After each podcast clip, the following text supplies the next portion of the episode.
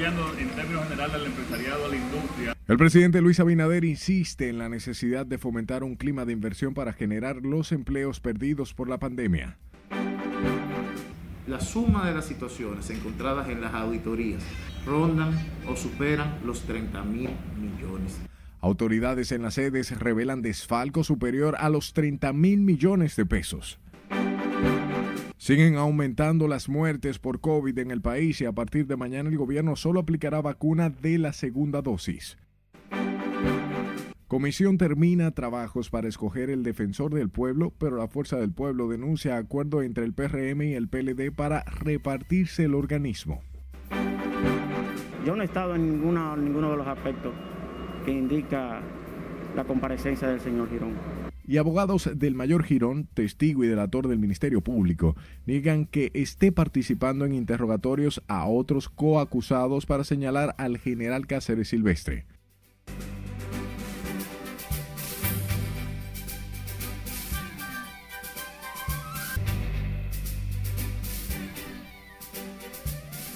Una vez más, sea bienvenido a esta sumisión estelar. Buenas noches y bienvenidos. De inmediato comenzamos y lo hacemos con el Consejo Unificado de las Empresas Distribuidoras de Electricidad, donde se denunció un desfalco por unos 30 mil millones de pesos en el sector, lo que ha salido a relucir en auditorías realizadas hasta, hasta el momento en las EDES. Mara Ramírez nos cuenta otras de las revelaciones de las autoridades eléctricas. La suma de las situaciones encontradas en las auditorías rondan o superan los 30 mil millones de pesos. El vicepresidente del Consejo de Administración de las sedes, Andrés Astacio, reveló una serie de operaciones que se realizaban en las distribuidoras. Citó los privilegios de empresas como Transformadores Solomón para la venta de medidores inteligentes que le habría costado al Estado más de 91 millones de dólares. Alrededor de 177 mil medidores. Al compararlos con los precios de adquisición del año 2019, es decir, de la última compra, hemos, hemos obtenido un ahorro de 18.785.000 dólares. Es decir, solamente en este bien hemos conseguido un ahorro de más de 1.100 millones de pesos. En rueda de prensa junto al ministro de Energía y Minas, explicó que a través de auditorías pudieron verificar que este tipo de contratos costó al Estado más de 509 millones de dólares sin mejoras en el servicio que los precios a los cuales adquirían las empresas distribuidoras los mismos equipos eran diferentes para cada una de ellas. Ni siquiera tenían el prurito. Ahora el Estado negociará directamente con la empresa fabricante, que significará un ahorro de un 80%. Para aprovechar escala, para negociar mejores precios es una manera, es una nueva forma de también reducir las pérdidas en dinero, que como él ha señalado, las pérdidas de la distribuidora no solo son en materia de energía, sino desde el principio en materia de dinero. Los abogados de la institución del sector eléctrico preparan un expediente para llevarlo al Ministerio Público para que se judicialicen estas irregularidades. Margaret Ramírez, RNN. La defensa del mayor Raúl Girón Jiménez, testigo del Ministerio Público en el caso Coral, negó que la Procuraduría esté interrogando a otros implicados en ese proceso de corrupción en presencia de su cliente. Con los detalles, Nelson Mateo. he estado en ninguna, ninguno de los aspectos que indica la comparecencia del señor Girón. Se trata del abogado Geraldo Polonio, representante legal del mayor Girón Jiménez, testigo al servicio del Ministerio Público en el proceso Coral negó que su defendido haya estado presente en los interrogatorios que la Procuraduría continúa realizando en torno al supuesto entramado de corrupción. por un orden procesal, él no va a estar. Y yo entiendo que el Ministerio Público ha sido muy responsable. Y eso, para mí, son conjeturas. De hecho, son conjeturas. Yo entiendo que son pura conjeturas. Y negó además que su cliente haya sido interrogado otra vez por el Departamento de Prevención de la Corrupción Administrativa. No, porque ya el, el proceso de él pasó. O sea, ya la medida de coerción pasó y ahora lo que viene son otros, otros pasos dentro del mismo proceso. Y a fines de que ya lo van a interrogar. Entonces, son puras conjeturas. Y aunque insiste en negar que Raúl Girón Jiménez está asistiendo a los interrogatorios de otros implicados en el proceso, este miércoles coincidió su presencia con la del coronel Roger Pérez de la Fuerza Aérea, citado por el PETCA junto a su abogado Giovanni Tejada. El coronel de la Fuerza Aérea Roger Pérez, representado por el exdiputado y abogado Giovanni Tejada, es el más reciente oficial superior citado por el Ministerio Público en lo que es la segunda ola de la investigación coral. Nelson Mateo, RNN. Mientras la Procuraduría General de la República interrogó este miércoles al presidente de la Federación Nacional de Bancas, Rubén Jiménez, sobre el fraude en la Lotería Nacional. Imagínate, hasta ahora eh, lo que estamos haciendo es esperando que realmente el asunto ya se ponga todo claro y que se diga realmente quiénes son los involucrados y que se resuelva este problema para salir de esto. ¿Cómo les afectó a ustedes esto, ese, ese fraude? Bueno, realmente a nosotros nos ha afectado eh, con la imagen de, de, de lo que tiene que ver el sector como tal. Por eso es que realmente estamos esperando que esto se, se resuelva. Como vimos, el presidente de FENABanca dijo que acudirá al llamado de la justicia las veces que sean necesarias. El presidente de FENABanca acudió a la Procuraduría en compañía de su abogada. Por este escándalo de corrupción fue suspendido el administrador de la lotería Michel Dicent y se han interrogado a más de 16 empleados por un fraude que envuelve unos 150 millones de pesos. Por otro lado, el presidente de la Federación Dominicana de Municipios condenó este miércoles las declaraciones del regidor de Higüey, Leonte Torres, en el que asegura muchos ediles usan el cargo para obtener beneficios económicos. Kelvin Cruz, también alcalde de La Vega, explicaba estas expresiones llenan de vergüenza a toda la municipalidad. Nosotros promovemos el servidor público ético, moral, honesto, que tenga un compromiso con su pueblo y con su sociedad. Este tipo de prácticas no representan a la gran mayoría de los regidores que tienen un compromiso con su municipio. La directora de Ética Gubernamental, Milagros Ortiz Bosch, advirtió que tendrán que verse con la justicia el rigor de Higüey, quien admitió que hacen negocios aprovechando su posición en los estamentos oficiales. Por otro lado, el empresario Daniel Aquino Méndez, que acaba de ser descargado en el juicio por los sobornos en la compra de los aviones supertucanos, es citado en otro escándalo de corrupción que se dilucida en España con el Merca Santo Domingo. Según reseña la prensa española, Aquino Méndez se menciona en un caso abierto contra el empresario José Herrero de Egaña, acusado de cobrar en Angola más de 600 mil euros en comisiones ilegales de la empresa pública Mercasa. Se trata del mismo consorcio que construyó el Merca Santo Domingo, proyecto que inició en el 2000 con Hipólito Mejía y terminó en el 11 años después en la gestión de Danilo Medina, de acuerdo con una documentación en poder de un juez, Daniel Aquino Méndez, a quien señalan como comisionista junto a Ignacio López Hierro, sobrino de Egaña, había reclamado una mordida del 5% sobre el importe total del Merca Santo Domingo. Ferreteros en el sector de Villa Consuelo advierten que podrían ir a la quiebra si continúan las alzas en los materiales de construcción que estiman en un más de un 80%. Nos amplía Ana Luisa Peguero. Todo ha subido. Cada día los materiales de construcción tienen mil, dos mil y así. Los dueños de ferretería piden al gobierno enfrentar la desestabilización en los precios de los materiales de construcción. Que el gobierno debería pensar en los pequeños comerciantes, porque aquí solamente se está pensando en los grandes empresarios. Sinceramente están trabajando para los grandes empresarios. Yo creía que este gobierno iba a hacer otra cosa. Explican que además de la crisis económica que atraviesa el país por el COVID-19, el no recibir apoyo del gobierno, además de contribuir con el poco flujo de clientes, también ha provocado el despido de empleados. No hay ese margen de, de venta, o sea, no vemos la obligación de hacer reducciones. De su lado, clientes de estos centros ferreteros afirman que al igual que los materiales de construcción, los precios de la canasta familiar están por las nubes. Y eso no es nada más ferretería en colmado, donde quiera que tú vas siempre todos 5, 10 pesos más caro. Hay un descontrol con los precios. Demasiado, eso nos afecta, no podemos hacer nada, estamos presos porque así con esos precios estamos jodidos. Los ferreteros piden al gobierno ir en auxilio de ese sector antes de que la situación provoque el cierre de esos negocios y pasen a formar parte del ejército de desempleados por la pandemia. Ana Luisa Peguero, RNN. La economía dominicana crecerá un 5.5% según pronósticos del Banco Mundial que condiciona la expansión a las acciones que se tomen en cada país de la región en cuanto a la pandemia del coronavirus. La República Dominicana figura en la casilla 7 de los 12 países de la región que experimentarán crecimiento este año.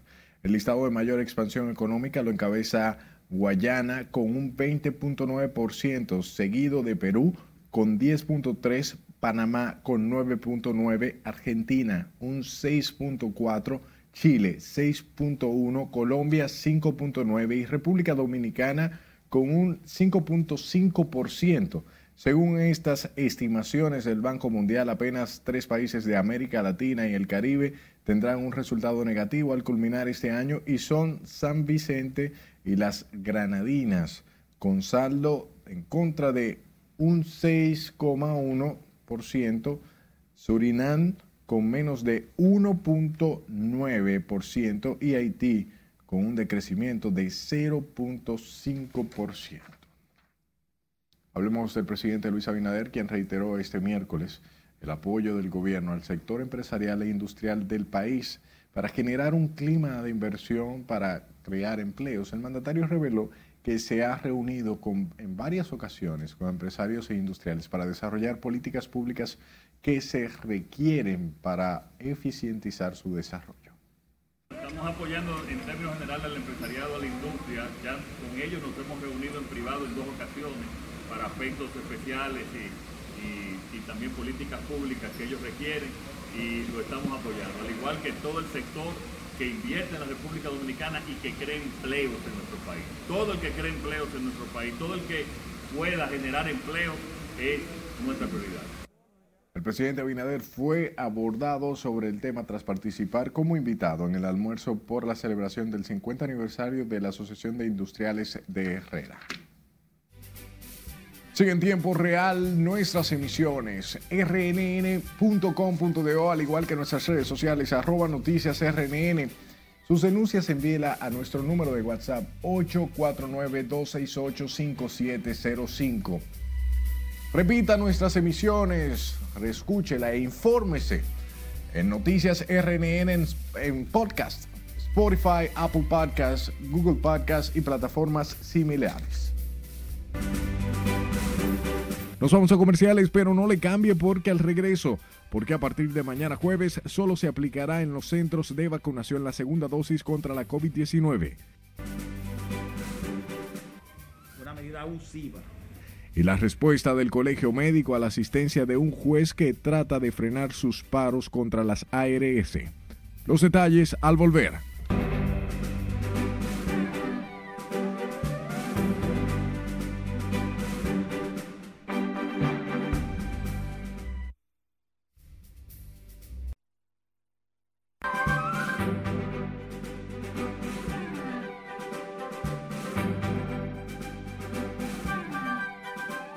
Del COVID-19 sorprendió a los haitianos sin haber colocado una sola vacuna a sus ciudadanos. Hoy día los escasos hospitales de esa nación están repletos de enfermos hasta el punto que muchos rechazan ingresar nuevos pacientes. Miguel Ángel Núñez completa el recuento de las internacionales.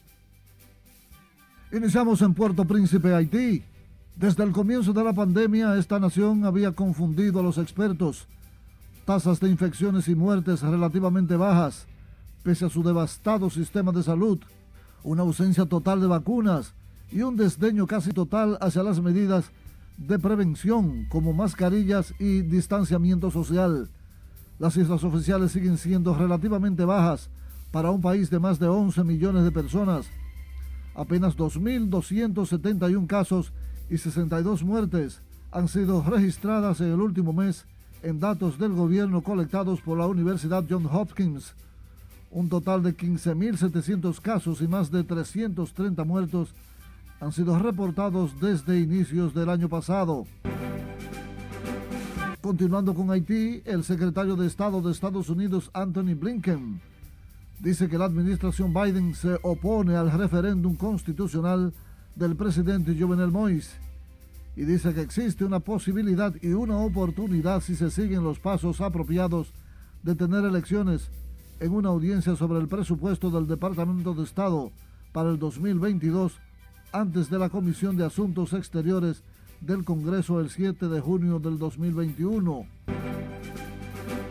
Continuamos con un tiroteo en la base conjunta militar estadounidense de San Antonio, Lackland, en Texas, que fue bloqueada luego de un informe de disparos en un área donde se está llevando a cabo el entrenamiento. La búsqueda del tirador está en marcha.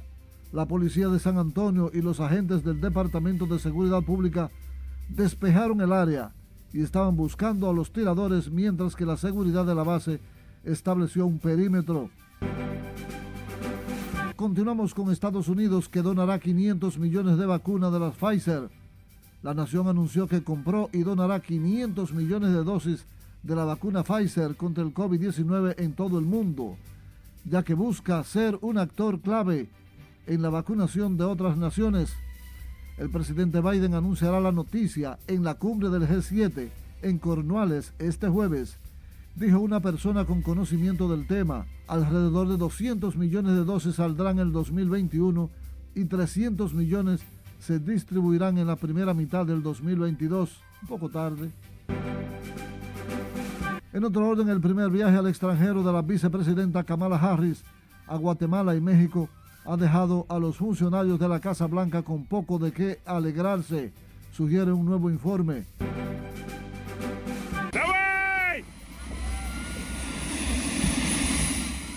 Y finalmente veamos este Goliath ruso arrastrando un Boeing 737 con 40 toneladas. Se trata de Maxim Gamesky, que es lo que podríamos llamar un Goliath o un Sansón ruso, considerado el hombre más fuerte de las regiones rusas de Tuimen y de Hanti, en Mansi, en la región de Yagra, que acaba de batir un nuevo récord nacional al arrastrar este Boeing 737-500 de 40 toneladas. Para las internacionales de RNN, Miguel Ángel Núñez. Continuamos con informaciones locales. Los niveles de contagios por el COVID en el país siguen siendo alarmantes, con más pacientes llegando a las emergencias donde siguen escasas las camas y los ventiladores para quienes entran en estado crítico. Laura Mar nos da más detalles. Yo misma decía que esto era politiquería, pero al verme que me tocó, me doy cuenta de lo que está aconteciendo ahora mismo en el país. Elena Paula ha tenido que descuidar sus responsabilidades cotidianas para dar prioridad a la salud de su padre, ingresado en el Hospital Moscoso Puello desde el pasado domingo, contagiado con el virus. Un poco difícil, no estoy trabajando actualmente, pero sí tengo familia, tengo responsabilidad que atender, que ahora por ser única hija ha tenido que quedarme un poco estancada porque soy la única, tengo que echar para adelante ya con lo que tengo que soltar mi responsabilidad para atender a, eh, a lo que hacer de mi papá. En otros centros de salud como el Marcelino Vélez, el panorama no es diferente. Allí familiares de pacientes con COVID pasan días completos próximo al área de emergencia. Improvisan espacios para dormir y resguardarse del sol y la lluvia, velando por la situación de sus pacientes. Todo no impactado fuerte porque nosotros tenemos un negocito de un salón y, y hemos parado todo, ya usted sabe es fuerte la situación, y, pero nada, todo va a salir bien. Yo estoy desde el viernes, yo no, yo, ah, yo voy a veces a mi casa, me baño y de una vez vengo, porque es importante que las personas que tienen su paciente que estén aquí, porque los doctores siempre salen y le dicen como que si necesitan algo. Quienes viven en carne propia los efectos de este virus resaltan la ardua labor del personal de salud que se mantiene en la línea de combate contra la pandemia. El trato es bien, muy bien. Yo me siento agradecida con los médicos, de verdad. Casi 4.000 personas han fallecido en el país por COVID-19 y las cifras continúan en aumento tras el rebrote del virus. Laurila Mar, RNN. Y otras 14 muertes por COVID reportó hoy Salud Pública con 1.440 nuevos pacientes con coronavirus. Sumando los 17 fallecimientos que se notificaron ayer martes, suman 31 las personas que en los últimos días pierden la batalla contra el coronavirus. El total de víctimas oficiales desde que se inició la pandemia en el país es de 3.686, con 1.376 pacientes hospitalizados que ocupan el 52% de 2.657 camas destinadas para COVID. Las unidades de cuidados intensivos tienen 445 pacientes para un 73% de las 612 camas con las que se cuentan en el sistema. Este miércoles se reporta una alta incidencia de pacientes asistidos por ventiladores, 310 de los 493 que hay en el país. Sepa que dos delincuentes se despojaron de un fusil a un raso de la Fuerza Aérea Dominicana que prestaba servicio en el puesto de vacunación ubicado en el play del sector Villa Progreso en el municipio de Puerto Plata. La información fue dada a conocer por la Dirección de Salud Pública en Puerto Plata.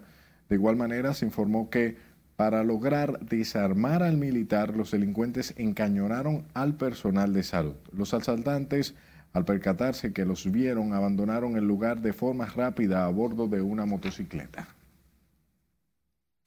Cambiamos de tema, las embarazadas podrán vacunarse en el país con cualquier vacuna a partir del segundo o tercer trimestre de gestación, informó hoy el ministro de Salud. El doctor Daniel Rivera dijo que podrán inmunizarse con cualquier vacuna contra el COVID y no necesitarán una indicación médica para ello. Ahí está la indicación pueden ponerse su vacuna en segundo y tercer trimestre de embarazo. Repítanlo muchas veces para que ellas tengan la confianza y vayan a los puestos de vacunación. Que las personas embarazadas deben ser vacunadas en el segundo y tercer trimestre de embarazo. No importa el tipo de vacuna. El ministro de Salud indicó que para las embarazadas se dispondrán las vacunas de Sinovac y Pfizer. En otro orden, el doctor Daniel Rivera aclaró que en el país no hay escasez de oxígeno en las unidades de cuidados intensivos para pacientes con COVID. En tanto que el Gabinete de Salud informó que a partir de ese jueves solo se aplicará exclusivamente la segunda dosis de vacuna contra la COVID-19 en los centros de inmunización. De inmediato, ciudadanos consultados en el Gran Santo Domingo manifestaron preocupación por la noticia, alegando que muchos de sus parientes no se han vacunado. En directo está nuestra compañera Ana Luisa Peguero y nos amplía. Saludos, buenas noches. El Gabinete de Salud que encabeza la vicepresidenta Raquel Peña dijo que tan pronto lleguen las vacunas, se retomará la aplicación de la primera dosis. Falta mucho más de la mitad de personas por vacunarse. El anuncio ha causado preocupación, pues muchos temen contagiarse con la nueva cepa del coronavirus. Tú sabes que uno con gente y el que no se la ha puesto la primera, ¿cómo va a poner la segunda? Hay un bobo ahí.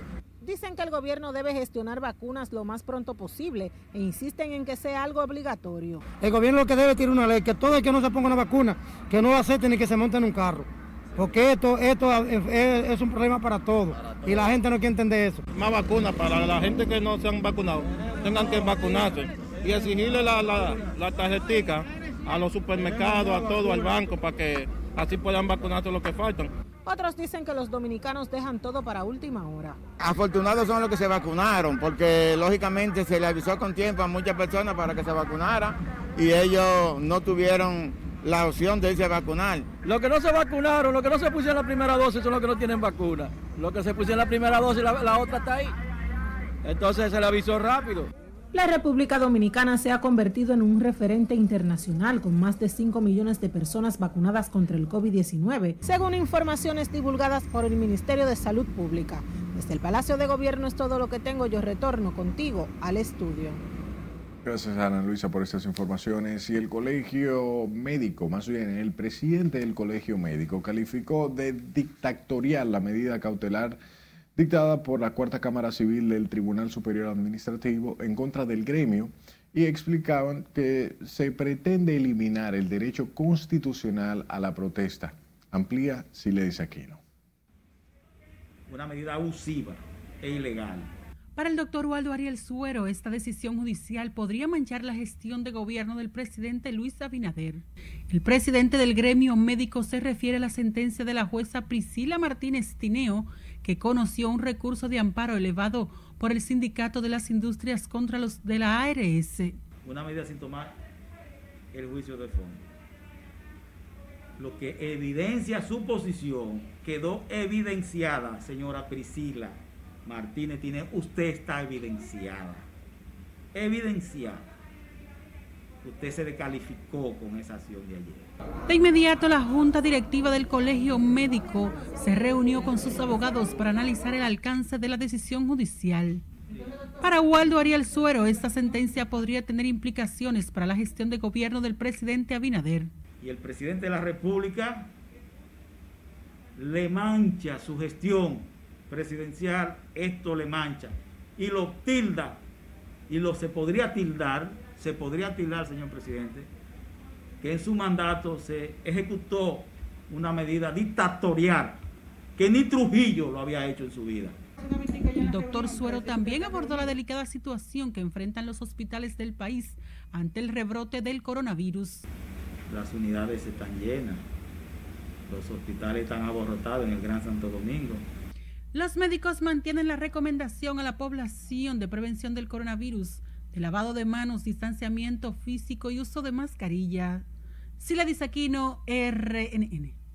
El turismo de salud mueve alrededor de 13 mil millones de pesos en la economía dominicana al recibir a más de 100 mil extranjeros que, vienen a tratarse diferentes dolencias en centros médicos del país. Así lo reveló el presidente de la Asociación de Turismo de Salud, Alejandro Cambiaso, previo a encabezar el quinto Congreso de Turismo de Salud y Bienestar.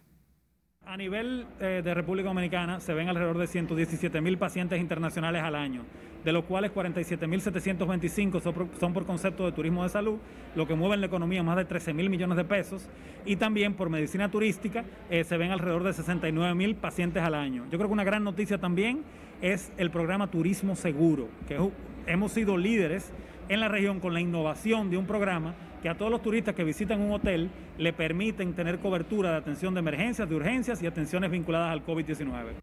El Congreso de Turismo de Salud y Bienestar se realiza desde este miércoles con el objetivo de concertar estrategias tendentes a fortalecer a la República Dominicana como destino de salud, turismo e inversión.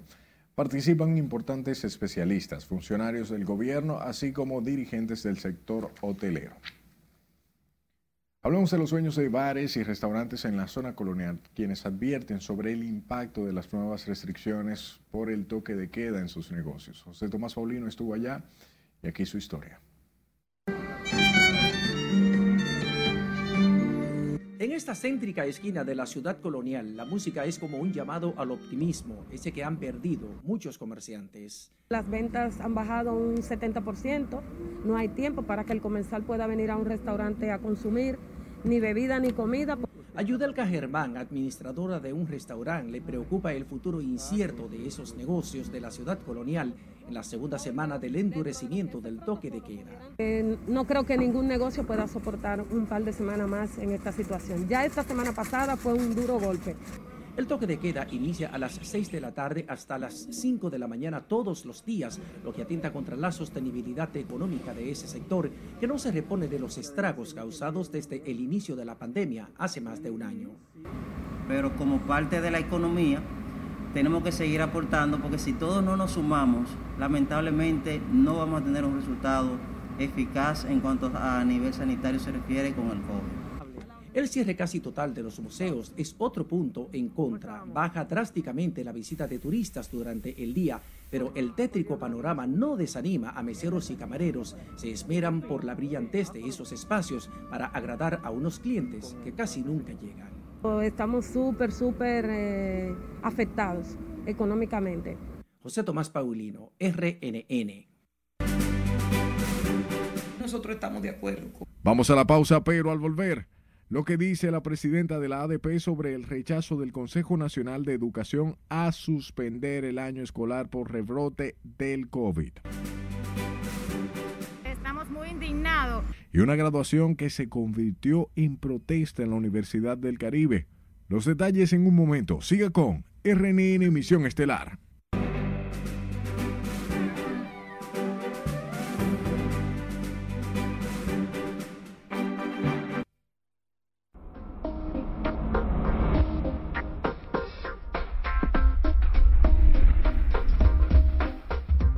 Condiciones del tiempo para este jueves son bastante húmedas debido a que se mantiene la incidencia de una vaguada mientras 13 provincias se encuentran bajo alerta roja. Cristian Peralta nos mantiene al tanto en el estado del tiempo. Muchas gracias. Las condiciones del tiempo para este jueves todavía con bastante humedad sobre la República Dominicana. Eso va a provocar incluso que se desarrollen esas nubes cumulonimbos para desarrollar aguaceros hacia el este, el sureste y también el sur de la República Dominicana. Un patrón que hemos visto desde inicios de semana y se mantiene incluso hasta finales de esta semana y destacar que esas lluvias pues se estaban necesitando en muchos lugares y bueno, ahí han estado y han contribuido también a que las temperaturas se sientan bien agradables incluso en horas de la noche. Hablemos acerca de ese modelo de lluvias porque miren ahí cómo se desarrollan incluso lluvias fuertes hacia la zona de eh, La Vega, también Monte Plata, atención por allá porque se espera que esas precipitaciones aumenten de manera considerable. De hecho, más temprano el Centro de Operaciones de Emergencias colocaba eh, bajo alerta amarilla varias provincias entre ellas a La Vega también. Atención con esto y recuerden que tenemos varias ondas tropicales en la zona cuatro en total, una de ellas se va acercando al arco de las Antillas eh, Menores. Vamos a ver lo que ocurrirá en el día de mañana porque este eclipse anular tipo anillo de fuego pues se estará visualizando lamentablemente no en el Caribe, pero sí en algunos puntos de América del Norte y también en Australia. Y terminamos con una información, bueno, que le puede interesar. Hablamos de que la NASA está estudiando un asteroide de oro es el denominado Psyche 16 o Psyche 16. Señores, 700 quintillones de dólares. Este asteroide se ubica entre Marte y Júpiter y da para darle un billón de dólares a cada uno de los habitantes de la Tierra en el día de hoy. Esto es lo que tenemos en cuanto a las condiciones del tiempo. Usted continúe ahí con la emisión estelar de noticias RNN porque como siempre les tenemos mucho más. ¿Cuánto deseásemos que eso toque la tierra? Hablemos de los moradores de Santo Domingo Este, quienes se quejaron por el cúmulo de basura y las inundaciones que se producen cada vez que llueve. Con más, Juan Francisco Herrera. Pero cuando se llueve, se la meten toda para cada uno esta basura. Las precipitaciones por la vaguada en el país provocaron inundaciones en varios sectores de Santo Domingo Este. Calles de Villaduarte, Los Mameyes y el ensanche Isabelita de este municipio se han inundado. Por eso demanda la intervención de la alcaldía. Cuando llueve, mire, esa se mete esa basura y me la riegan aquí. Yo tengo que estar todo el tiempo regando con el tanque mío amarrado, mire, lo tengo. ¿eh? Viene en carro, todo el mundo viene y me la tira ahí. Pero a esto se suma el cúmulo de basura que taponan los filtrantes. Pero yo parece que en unos cuantos días eh, dejaron de pasar y la gente volvió otra vez a, tirar la, basura en, en los lugares. Pidieron a la alcaldía evitar los vertederos improvisados que solo generan contaminación y enfermedades. Amigo, con la gente no se puede, es la gente y los buzos que la rompen la basura. El camión viene dos y tres veces al día, pero la gente mayormente no la recogen en los barrios. ¿Qué hace que no la recojan? Que la recojan. Si la gente la traen después que pase el camión, no estamos nada.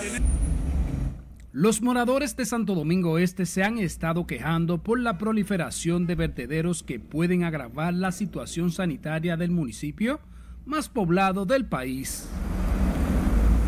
Juan Francisco Herrera, RNN.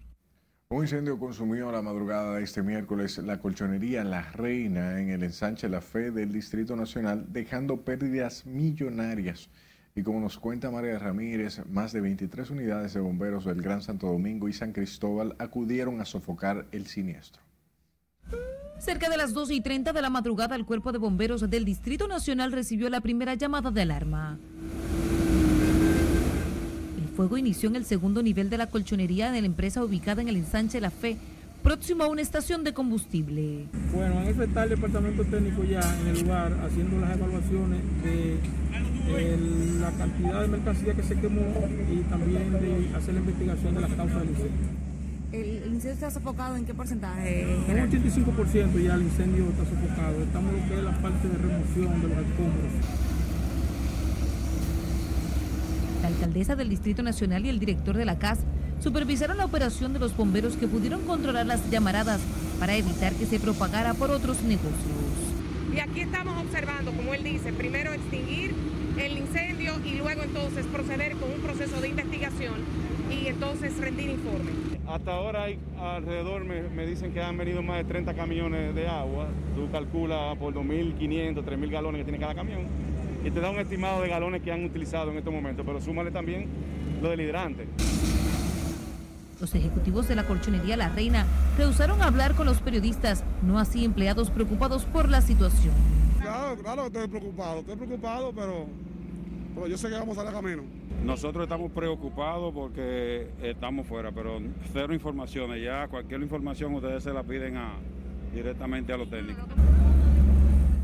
Al lugar acudieron agentes de la policía, personal del Servicio Nacional de Salud, del Sistema de Emergencias 911 y de la distribuidora de electricidad EDESTE. Margarita Ramírez, RNN. Presidente del ensanche de la FE recomendaron trasladar la fábrica de colchones La Reina a otra zona luego de incendiarse sus instalaciones en ese sector. Manifestaron que ese tipo de empresas debe estar a distancia de residenciales para evitar inconvenientes, aunque otros piensan lo contrario hay temor sobre eso. Yo misma me mandé hasta las 3 de la mañana y ahora que estoy llegando. Sí. Hay mucho temor con eso, pero eso nunca le han hecho caso a nada de eso.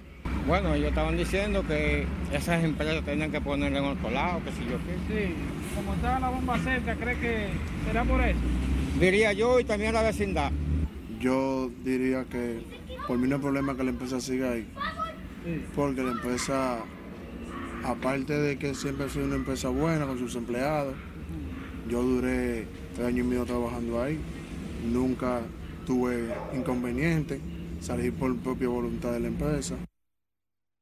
Incendio en horas de la madrugada en la fábrica de colchones de la Reina, ubicada próximo a una estación de gasolina en el ensanche La Fe, desató el pánico en ese sector de la capital. Por eso algunos quieren su traslado. Hablemos de la crisis en las operaciones del corredor de la Núñez de Cáceres, cuyos concesionarios están pidiendo ya subsidios del gobierno, amenazan con dejar sin trabajo a choferes de esa ruta. Laura Mar trabajó este tema y aquí la información. Aquí nos están montando los pasajeros que, que se, se presumía que se iba a montar en el corredor. Lo que inició como un proyecto modelo del transporte masivo de pasajeros, el corredor Núñez de Cáceres, está al borde del fracaso. Una situación que preocupa a choferes y empleados del consorcio que lo opera, que temen quedar sin trabajo. Han tenido que sacar, reducir, porque han sacado unos cuantos choferes por esa misma vaina, porque el corredor no está rentando para pagar combustible, local, mantenimiento de los vehículos. Ah, es que no hay nada, mire cómo anda el agua. Está flojo, flojo. Yo creo que el gobierno, si mete su mano, se resuelve. Algunos entienden que el gobierno debe subsidiar una parte de los gastos operacionales que conlleva mantener activo el corredor. Si el gobierno toma la medida o, pone el subsidio que él prometió que iba a subsidiar, el gobernador puede echar para adelante. Pero de lo contrario, no está, no está, no está dando para echar combustible. No está dando, el transporte no está, no está montando los pasajeros que se presumía que se iba a montar, eso tiene demasiado consumo. ¿Cómo va a ser que le pueden quitar la comida a los padres de familia? Es para que se tiren a robar o atracar. ¿eh? Eso no se hace.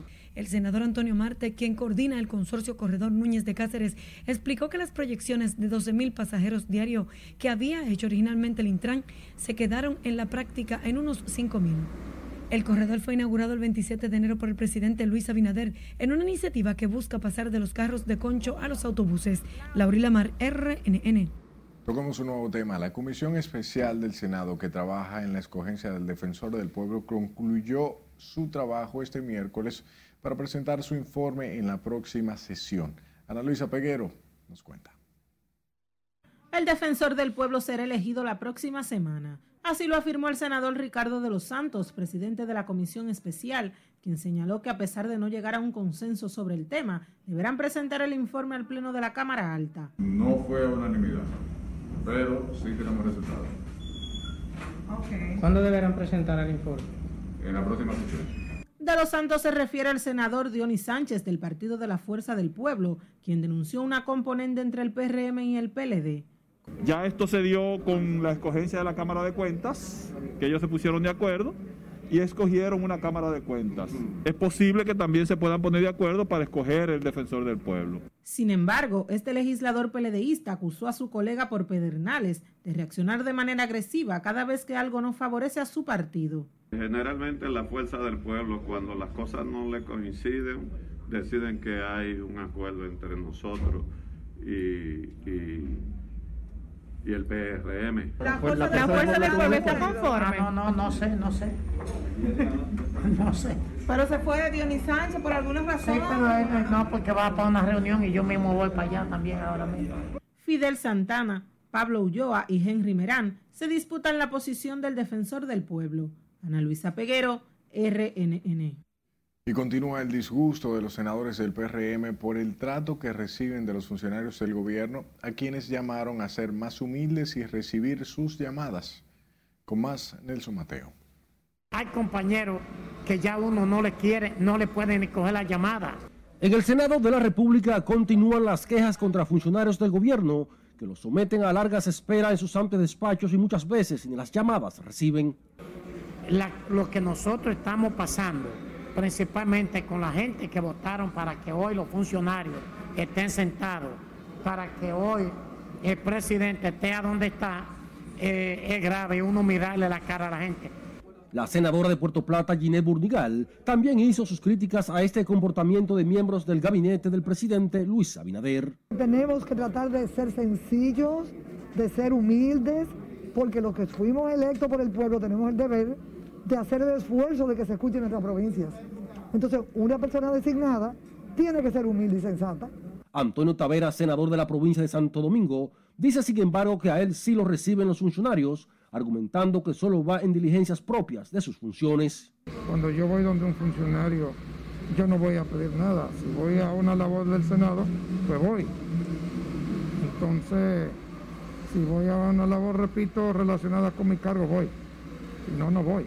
No tengo que ir a buscar nada a ningún funcionario, a menos que no vaya a una labor del Senado. Los senadores Antonio Marte y Giné Burdingal sostienen que la mayoría de los funcionarios tienen que entender que son los jefes políticos en sus provincias y que la militancia les está exigiendo soluciones que ellos archivan en sus oficinas cuando se dignan a recibirlos.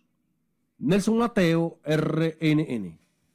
Volvemos a la Asociación Dominicana de Profesores, que respaldó hoy la decisión del Consejo Nacional de Educación de suspender las pruebas nacionales y mantener hasta finales de julio el calendario escolar. Nos da más detalles si le dice aquí. Nosotros estamos de acuerdo con eso de la, de la de que se hayan suspendido también por este año. La presidenta del gremio magisterial, Xiomara Guante, ponderó una serie de medidas tomadas por el Consejo de Educación con énfasis en las pruebas nacionales. Las pruebas nacionales, de hecho, personalmente yo siempre de un tiempo para acá he planteado que debe revisarse si se van a continuar dando. Debe revisarse el método, debe revisarse los contenidos de las pruebas. También apoyó, aunque no estaba de acuerdo, lo relacionado con el calendario de la docencia.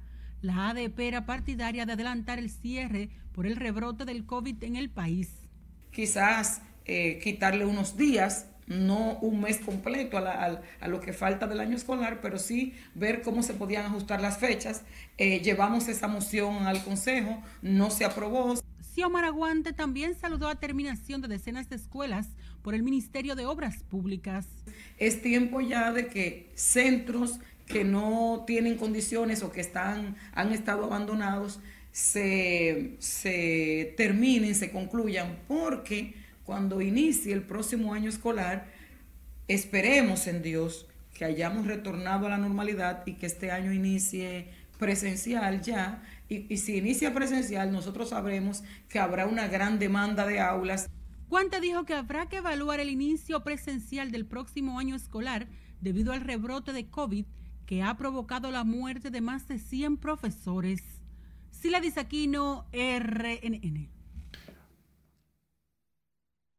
A propósito de temas de educación, egresados de la Universidad del Caribe protestaron hoy exigiendo que se les devuelva el pago por derecho a graduación que se realizaría de manera presencial este miércoles.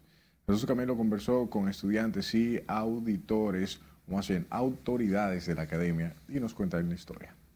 estamos muy indignados. Con togas y esclavinas quedaron varados unos 1.300 nuevos profesionales de la Universidad del Caribe, al no celebrarse el acto de graduación que tenía previsto la academia para este miércoles.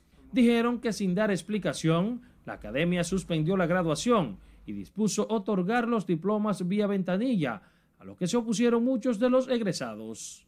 Luego de que ya habían pagado todo, o sea, 1.400 estudiantes por 12.000, 16 millones 800 mil pesos, que no sé en qué se fueron, eh, dos días antes de la graduación, de la graduación supuestamente presencial, a través de todas sus redes, ellos informaron de que la graduación realmente iba a ser eh, vía YouTube, o sea, un video presentando son simplemente las fotografías de los egresados. Sin presentar, como dijo la compañera, sin ningún tipo de honor, simplemente venir y retirar su, su, su, su título en una ventanilla. Ante el reclamo de los nuevos profesionales de Unicaribe, que piden devolverle la cuota por derecho a graduación, la Rectoría ofreció sus razones después que teníamos todo listo para una graduación presencial que estaba organizada en seis tandas, pero tuvimos que eh, pasarla a virtual, como han sido nuestras dos últimas graduaciones, a los fines de contribuir con este proceso que vive la República Dominicana de emergencia y que no era prudente traer aquí a aglomerar personas y que además está prohibido por el decreto presidencial. Lo que los estudiantes exigimos es que simplemente no se cobre el total de la graduación presencial, sino por lo menos el 50%. La Rectoría de Unicaribe explicó además que la cuota sobre el pago por derecho a graduación no está vinculada al acto como tal, por lo que indicó que el pago no es reembolsable. Jesús Camilo, RNN. Toquemos otro tema. La Comisión Nacional de los Derechos Humanos y el exdirector del Caribe Osvaldo Santana pidieron hoy a la Suprema Corte de Justicia anular la sentencia que en segundo grado ratifica 30 años de prisión contra una mujer de origen haitiano que amenazó con matar a su hija si el padre no asumía su manutención. El veterano periodista Osvaldo Santana y el doctor Manuel María Mercedes entienden que con la señora Berlín Barzobán se cometió una gran injusticia al imponerle la pena máxima. En el marco de la petición que le hemos formulado en el día de hoy, revisar esa sentencia, porque creemos que es injusta, que es una sentencia drástica y que es una sentencia que no se corresponde con las circunstancias en las que ella se vio en la necesidad de llamar a la atención a los fines de que el padre de la niña pudiera darle el sustento como establece la ley, como establece la constitución y como manda todo para un Estamos aquí acompañándola y pidiendo, rogando a la Suprema Corte de Justicia que mande el caso a revisión, porque ahí lo que hubo fue un, un empeño del Ministerio Público, porque incluso el acusador desistió, él hizo un desistimiento y no hubo manera. El Ministerio Público siguió con el caso porque lo consideraron eh, de, de, interés, de, de derecho público. Doctor Manuel María Mercedes y Osvaldo Santana acompañaron a los familiares de Belkis Brazovan a la Suprema Corte a depositar la solicitud para que anule la, sentencia condenatoria y ordene un nuevo juicio. Belkis Brazovan, oriunda de Guanuma, fue condenada a la pena máxima en dos instancias. En Monteplata por haber enviado un video a su expareja amenazando la vida de su hija porque no estaba cumpliendo con su manutención. Tres meses de prisión preventiva en la cárcel de la Victoria deberá cumplir como medida de coerción Jeffrey Expósito, uno de los cuatro jóvenes acusados de robar celulares y otros artículos personales a una hija de la periodista Anibel Carrosario. El juez Juan Francisco Consoró de la Oficina de Servicios de Atención Permanentes acogió la solicitud del Ministerio Público y el representante legal de la comunicadora en este, en este caso, ¿existen méritos? Sí, claro, todos los méritos suficientes.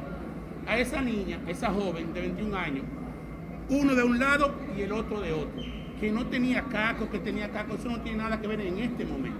No, en ningún momento, en ningún momento. La fiscalía tiene una cintila probatoria que presume que con eso puede lograr su objetivo. Sin embargo, es una investigación. Esas personas que asaltaron a esa jovencita andaban con casco protector, eh, la descripción no responde a la de nuestro patrocinado. En ese sentido, nosotros entendemos que la Fiscalía deberá utilizar los mecanismos tecnológicos de amplificación de cámara, eh, identificación de rostros, para poder determinar si esa persona responde a la característica física de uno de los que participó en el hecho. Él era, él era de la calle, porque todo el mundo lo sabe, que él era de la calle, pero él se quitó por su hijo que tiene. Y ella sabe, y dentro de su corazón lo sabe, que no fue él que le quitó la cartera. Y yo no lo estoy defendiendo a él, porque yo no, a mí no me gustaría que me lo hagan a mí. Pero sí hay que tomar conciencia y ella debe de saber.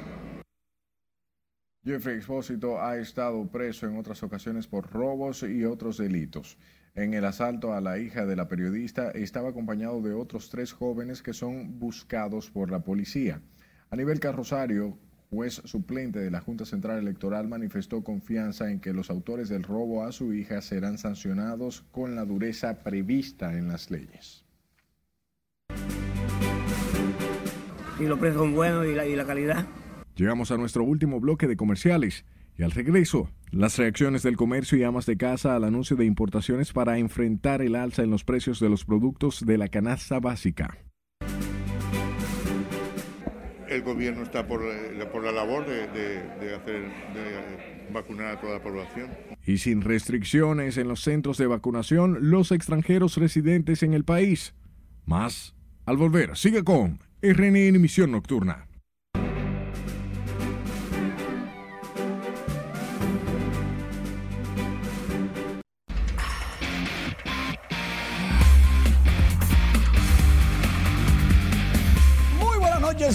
La entrega deportiva hablando del preolímpico de béisbol porque la República Dominicana, luego de su excelente participación en Port St. Lucie West Palm Beach, ya está practicando con miras a su próxima parada, Puebla, México. Se van el 17 de junio a buscar el boleto para los Juegos Olímpicos. Estarán jugando contra Holanda y Venezuela. Contra Holanda y Venezuela. Mientras tanto, David Ortiz estuvo en cirugía para removerse dos hernias estomacales que tenía luego del atentado sufrido en la República Dominicana. Estas dos hernias y la cirugía estaba todo pautado desde febrero pasado. No vayan a creer que fue de emergencia. Vámonos para Grandes Ligas porque Jorge Polanco con la interpretación grande, largo, inmenso por Rayfield, la bola. Fue su cuadrangular número 7 y 56 de por vida a Jorge Polanco de los mellizos de Minnesota. ¿A quién se lo dio? A Garrett Cole. Ay, ay, ay. Miguel Sano. Uf. Otro tablazo, el número 12 de la campaña y se mueve al lugar número 11 de por vida de los mellizos de Minnesota. Miguel Sano Sergio Alcántara se estrenó con los Cubs de Chicago, conectó este cuadrangular que la mandó al morro de Montecristi. ¡Qué palo a los padres de San Diego! Su segundo de por vida, su primero de esta temporada. Ahí empataba el juego Sergio. Ah, no, se iba adelante. Oh, pero mira, decidió el partido Sergio Alcántara. Pues sí. Juan Soto por el mismo centerfield. Ocho cuadrangulares, 77 de por vida. Es el estadio número 19 donde conecta cuadrangulares. Apenas tiene 22 añitos Juan Soto, lo que quiere decir, atención, que en todos los parques donde juegue seguro, o casi seguro, que la va a sacar. Otro que está calientísimo, Miguel Andújar, conectó su quinto cuadrangular con los Yankees de Nueva York. 33 tiene de por vida, 410 pies. Y esos cinco que ha conectado en esta temporada han sido en ocho juegos. Él solamente ha jugado ocho partidos y ya conectó su quinto cuadrangular. Miguel Andújar está en fuego. Ay, miren cómo Joe Pederson relaja a Fernando Tatis. Fernando Tatis sabía algo porque le dio la espalda, no miró nada y después se volteó. Joe Pederson relajándolo. Mira, mira esta madre, cómo atrapa una bola de foul. Con el niño en los brazos. Así mismo, Elliot. Tenía del niño, su niño, el- con el brazo izquierdo lo agarraba y con la derecha subió su mano y atrapó su bola en ese juego de San Diego con los Cubs de Chicago. Increíble. LeBron James usará el número 6 para la próxima temporada con los Lakers de, de Los Ángeles y no el 23. De paso, va a estrenar una película animada en julio 16. Se llama Space Jam. Esa que protagonizó Michael Jordan, hace un tiempo. Cristiano Ronaldo logró su gol número 104 con Portugal y se coloca a solo cinco goles para igualar a Ali Daei como el máximo goleador con su selección o con el equipo de su país natal. Cristiano Ronaldo contra Irán en un juego de esos de amistad. Listo. Más informaciones en rnn.com.do en la sección de deportes. Tenemos de todo ahí, pero de todo, todo lo dicho y lo que faltó. Exacto, pero ahí no sale que nadie como Michael Jordan. Yo sé que la acordeón no le gusta mucho. Never like Mike. Tú lo sabes. Siempre Michael Jordan. Gracias, Manny. Consumidores y comerciantes saludaron la disposición del presidente Luis Abinader de autorizar la importación de diferentes productos de la canasta familiar para frenar la escalada alcista que registran los comestibles. Nuestro compañero Jesús Camilo con más detalles en directo. Buenas noches. Saludos, buenas noches. La carestía en los precios de los productos de la canasta familiar y el bajo poder adquisitivo de la gente en medio de la pandemia ha deteriorado la economía familiar, según los consultados. Y los precios son buenos y la, y la calidad. Ante las continuas alzas que registran los principales productos de la canasta familiar, consumidores y detallistas favorecen que el gobierno autorice la importación masiva de alimentos a fin de frenar la ola especulativa. Consideraron urgente aplicar la medida para estabilizar los precios de la canasta básica. que traiga de todo porque todo está caro. Que baje el pollo, que baje los huevos, que baje la habichuela, que baje el arroz. Que eso es lo que tiene que hacer, que la gente se está muriendo de hambre. Eso está bien entonces. Eh, mientras más, produ- más productos hay en el país, mejor es para uno. Lo único que no hay es dinero. Si los comerciantes de aquí no, no, no están dispuestos a abaratar los precios, que no importe, porque tenemos que comer, de algo tenemos que vivir. La Federación Dominicana de Comerciantes también saludó la decisión del gobierno sobre la importación de productos básicos que han disparado sus precios entre un 30 y un 40%. Cuando el producto escasea, inmediatamente esos grandes inversionistas eh, suben los precios exagera- exageradamente. De manera que yo eh, saludo la medida del presidente que traiga producto y meta producto eh, eh, eh, al país para que los precios se abaraten. La Federación Dominicana de Comerciantes está en la disposición de proceder junto a sus asociaciones de importadores de productos de consumo masivo a realizar estas importaciones para que se le pueda reducir el precio de los productos de la canasta básica de la República Dominicana. Entre los principales productos de consumo masivo que han incrementado sus precios figuran el arroz, habichuela, ajo y cebolla, entre otros artículos. Afirman que la importación de alimentos por parte del gobierno reduciría los precios en el mercado local y la población tendría acceso a productos con mayor calidad. Ahora paso contigo al set de noticias. Gracias Camilo por la información. Y los extranjeros están acudiendo también a los centros de vacunación contra la COVID-19 donde son inoculados atendiendo a una disposición de las autoridades sanitarias. Con más detalles, sí le dice Aquino. El gobierno está por, eh, por la labor de, de- de hacer, de vacunar a toda la población. Arturo Martínez es español con nacionalidad dominicana. No tuvo dificultades para que le administraran la dosis contra el COVID, una medida que pondera. Todo perfecto, cuando yo he querido he venido y ya tengo la, voy por la segunda dosis. La mayoría de los inoculados contra el COVID son venezolanos. eh, con sus documentaciones, sea pasaporte, residencia, o aquellos que ya están nacionalizados, pues su cédula eh, dominicana. También haitianos residentes en la República Dominicana reciben la vacuna contra el COVID. Yo fui ayer. Ayer como, no sé, como a la a la, a las 9 o sea a las 10. Esa vaina, Pero eh, eh, la primera que yo lo cojo. Mientras en los centros de vacunación, sin importar la nacionalidad, se evidencia la solidaridad en Fiordalisa Almonte, quien acompañó a su vecino no vidente a recibir su segunda dosis. Yo tengo una, una valoración muy positiva para ella, porque ella se ha, ha dedicado a venir conmigo y el hijo mío también que anda por ahí me- y, que, y yo he entrado con ella y me ha sentido muy bien. El país ya supera los 4 millones de personas vacunadas con la primera dosis contra el COVID. Sila Disaquino, RNN.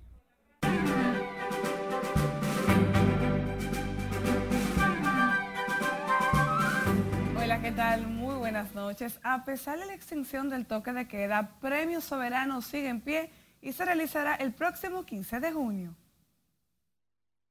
Cervecería Nacional Dominicana y Acroarte anunciaron que los Premios Soberano mantienen su fecha de celebración el próximo martes 15 de junio para el disfrute televisivo de todos los dominicanos que sintonizarán desde sus hogares cumpliendo todas las medidas de bioseguridad requeridas por el COVID-19 y bajo la supervisión y aprobación del Gabinete de Salud. Los organizadores reafirmaron que la edición 2021 de Los Soberanos contará con un protocolo de seguridad que excede las precauciones requeridas al celebrarse a un 35% de capacidad aforo y garantizar la realización de pruebas COVID-19 de manera regular y 24 horas previo al evento a todos los miembros del crew de producción, suplidores externos, artistas presenciales y talentos del show. El presidente del Senado de la República, Eduardo Estrella, encabezó este miércoles el acto donde el órgano legislativo entregó un pergamino de reconocimiento a Domingo Peralta Bautista por su excelente trayectoria como comunicador y animador en la República Dominicana. La entrega del pergamino se otorgó luego de que el Pleno del Senado aprobara a unanimidad la resolución que reconoce al señor Domingo Peralta Bautista por su trayectoria, autoría del senador Héctor Acosta, quien habló de la profesionalidad del homenajeado, así como sus cualidades personales. Jennifer López y el rapero puertorriqueño Raúl Alejandro rodaron este miércoles escenas para un videoclip a dúo en la popular calle española Way y otros sitios icónicos de Miami Beach, del cual no se divulgó mayores detalles. El rodaje comenzó ayer y concluyó la madrugada de hoy en Española Way, donde la actriz, cantante y productora neoyorquina posó en una fotografía con agentes de la policía, informó la compañía de relaciones públicas Deep Sleep Studio. Y el cantautor dominicano Frank Seara anunció que su concierto pautado para el 30 de junio fue movido para el 28 de julio tras las nuevas medidas implementadas por el gobierno dominicano para frenar la positividad del COVID-19. El artista exhortó a sus seguidores a vacunarse contra el COVID-19. Varios conciertos fueron movidos para el mes de julio. Esperemos que todo siga controlándose para poder disfrutar de la música en vivo. Hasta que diversión feliz resto de la noche. Gracias, Miriam, por estas informaciones. Usted siempre por su atención. Ahora más con nuestros veteranos en resumen final. Buenas noches.